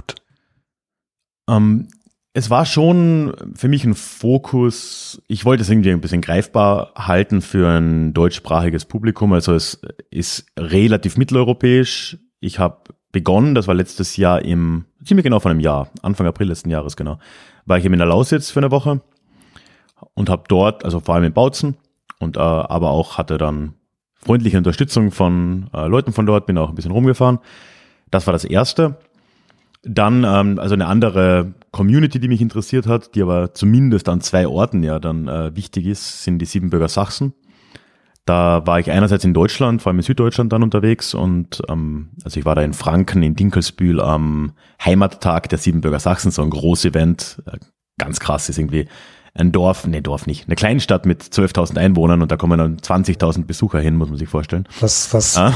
was passiert da? Wie kann ich mir das vorstellen? Also ist das so ein großes, äh, kann ich mir das vorstellen wie ein Schützenfest mit irgendwelchen Aufmärschen oder Bierzelten? Ja, da kommst du, mit beidem kommst du relativ nah dran. Ja. Also ja. es ist wie oft bei diesen Festen, ne? so eine Mischung. Es gibt diesen traditionellen Kern, also es gibt so einen Trachtenumzug, der ist so ganz, ganz zentral. Es gibt natürlich Festreden, es gibt schon auch Ausstellungen und kulturelle Sachen.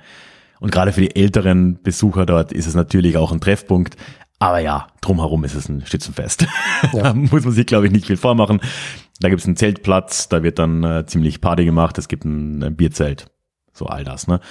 Und dann natürlich bin ich halt auch nach Siebenbürgen gefahren, um dann mir mal so die Ursprungsregion da anzuschauen, wo heute ja noch ganz wenig Deutschsprachige nur leben. Also auch, da ähnliche Zahlen eigentlich, so von 250.000 vor 100 Jahren ungefähr, sind es jetzt noch 10.000, die dort sind, so. Ähm, also auch extremer Rückgang. Das war eigentlich dann auch schon das weiteste weg, was ich war. Und der Rest hat sich so in Mitteleuropa abgespielt. Also eben Kärnten dann, ähm, dann war ich auch noch ein wenig im Burgenland, eben in Ostösterreich, ehemaliges ungarisches Gebiet, ähm, wo auch noch die kroatische Community lebt. Und dann noch äh, Alpenraum im weitesten Sinn, Tirol, Schweiz, Süddeutschland ähm, und habe da mit Leuten aus der jenischen Community geredet. Ich weiß nicht, ob die die was sagen. Das ist sicher die unbekannteste dieser Gruppen auch. Im Prinzip äh, beziehen, beziehen sich die zurück auf äh, Fahrende aus der frühen Neuzeit, also fahrende Händler, ähm, Dienstleistungsanbieter und so. Auch extrem spannend. Also das war so mein letztes Jahr. Mhm. okay, das heißt, wenn, wenn jemand vor 100 hört mhm. und du, du, sagst, da gibt es einen Bezug zu deinem Buch, wie, wie, kann man sich das am besten vorstellen? Ja, es sind, es sind immer diese zwei Seiten, die, sich, die ich da irgendwie balancieren musste. Ne? Also einerseits die historische Seite, die habe ich vor meinen Reisen schon so gut ich konnte recherchiert. Ne? Also da halt Bücher gelesen, Internet, also halt einfach bestmöglich halt das vorrecherchiert, so dass ich selber halt schon mal wusste, okay, wie hat die geschichtliche Entwicklung ausgesehen? Das ist ja auch zu guten Teilen dann auch noch im Buch natürlich vorgekommen, weil ich ja schon auch abseits der Reise natürlich historischen Kontext gebe. Dann vor Ort ist es dann wirklich so, dass ich einfach nur ja, mit Leuten spreche, meistens Menschen, die halt recht aktiv sind in den jeweiligen Minderheitengruppen, äh, die da kulturpolitisch ähm, aktiv sind irgendwie oder halt einfach da ein ja, halt auch ein Interesse an, am, am Erhalt haben. Ne? Und da ging es für mich dann weniger um die Geschichte in, in den Gesprächen, sondern viel mehr um einen Einblick, wie sie die Lage aktuell einschätzen, wie die Probleme sind heutzutage, was die Herausforderungen sind. Natürlich geht es dann auch sehr oft, zumindest in jüngere Geschichte, ne? also ab 45 ist man dann schnell mal dann in den Gesprächen äh, mal drin. Und das zu verweben war dann so ein wenig die Kernaufgabe in dem Buch für mich, zu zeigen, okay, was hat sich eigentlich historisch getan, auch schon vor 1918, dann zu dieser Zeit, fast immer zumindest, also in fast allen Räumen war das so ein ganz zentraler Raum. Ja, und wie spiegelt sich das heute wieder? Ne? Wo ist da der Rückbezug da von dem, was die Leute mir erzählen? Und was sind, ja, was, was sind auch die Trends über verschiedene Räume hinweg und was sind heute die Herausforderungen? Und ja, so habe ich versucht, diesen, diese, diese Verquickung ja. irgendwie hinzukriegen, genau. Das, das probieren wir auch gerne mal bei vor 100 oder rauszufinden, dass es vor 100 Jahren ähnliche Bewegungen gab, die man auch heute sehen kann. Ja, ja. Geschichte wiederholt sich meistens leider. ja. Es ist auch immer oder, überraschend, dass man darüber überrascht ist. Ja. Ja, es ist wirklich so, ja. Also ähm, es, ich weiß, es wird sicher immer falsch zugeordnet. Es wird Hemingway nachgesagt, ist auch egal. Wahrscheinlich ist es falsch, aber es gibt ja dieses schöne Zitat, äh, Geschichte wiederholt sich vielleicht nicht, aber sie reimt sich zumindest. Und ja. ähm, das, da ist schon was dran. Ne? Und vor allem unterschätzt man, glaube ich, und da zähle ich mich selbst mit dazu, obwohl ich Geschichte studiert habe, so man unterschätzt die lange Wirksamkeit von historischen Ereignissen. Man, man unterschätzt, wie viel doch heute noch auch spürbar ist von Ereignissen, die erstmal die rein politisch klingen. So, ah, da ist irgendwas passiert, das kann man, weiß ich nicht, in der Vossischen Zeitung lesen von 1925 oder so.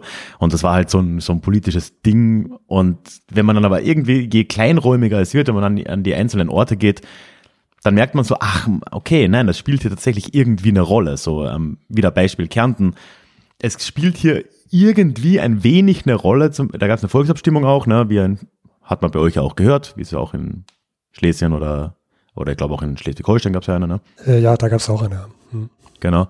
Äh, das gab es in Kärnten eben auch. Und da spielt es irgendwie tatsächlich noch ein wenig eine Rolle, äh, auf welcher Seite dieser Zonengrenze man da war. Ne? Wie wurde da abgestimmt? Dass, ich meine, es kommt jetzt nicht allzu oft vor, aber gerade ältere Leute sind sich dessen noch oft bewusst.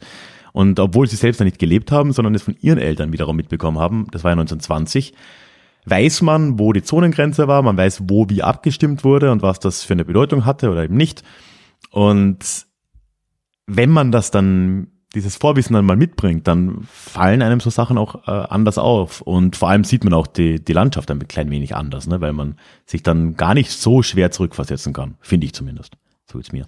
Das klingt jetzt auch aus dem Kontext so, als ob du äh, da sehr viel für dich mitnehmen konntest, auch über wahrscheinlich dann den letzten Ort deiner Reise, nämlich Kärnten.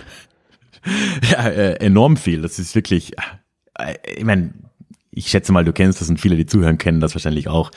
Man hat eine gewisse Blindheit der eigenen Heimat gegenüber oft, was solche Dinge angeht. Ich auf jeden Fall. Und das Absurdeste, vielleicht einfach nur mal so ein ganz äh, billiges Schlaglicht mal hier zu werfen, was mir einfach nie aufgefallen ist. Das Dorf, in dem meine Großeltern gelebt haben, da lebt jetzt äh, meine Mutter in deren Haus quasi, oder jetzt ihr Haus natürlich. Und ähm, von dort, also dort gibt's eigentlich nichts. Ne? Da gibt's da gibt's kein, kein äh, Gasthaus, da gibt's auch keinen Supermarkt und gar nichts. Und man fährt immer in den nächsten Ort, wenn man einkaufen will oder so. Das habe ich in meinem Leben tausende Male wahrscheinlich gemacht. Und jetzt äh, erzähle ich meiner Mutter halt so von dem Buch und natürlich auch von all diesen Themen, die ich da angehe, eben auch die Volksabstimmung.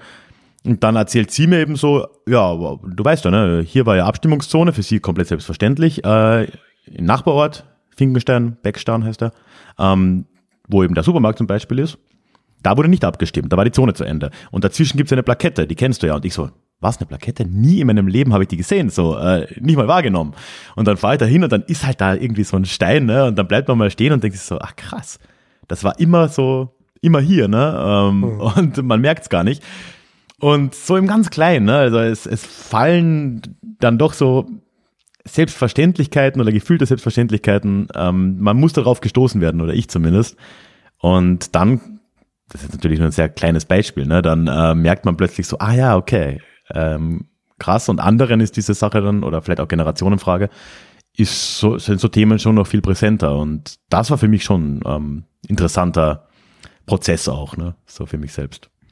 Und äh, dein, dein Buch ist ja jetzt, also wir nehmen ähm, gerade am, am 3. April auf mhm. und befindet sich gerade in einer Crowdfunding-Phase. Und zum Zeitpunkt der Folge, am 15. läuft sie auch noch zwei Tage, glaube ich. Genau, also für diejenigen, die schnell sind. ähm, Entschuldigung, jetzt habe ich dich unterbrochen. Also genau, also man kann dich noch unterstützen. Um, an der, ähm, das ist jetzt, glaube ich, ähm, schon die Endphase des Crowdfundings, zwei mhm. Tage noch. Man kann dich unterstützen. Äh, aber das heißt jetzt nicht, dass, wenn die zwei Tage rum sind, man dein Buch gar nicht mehr zu bekommen kann.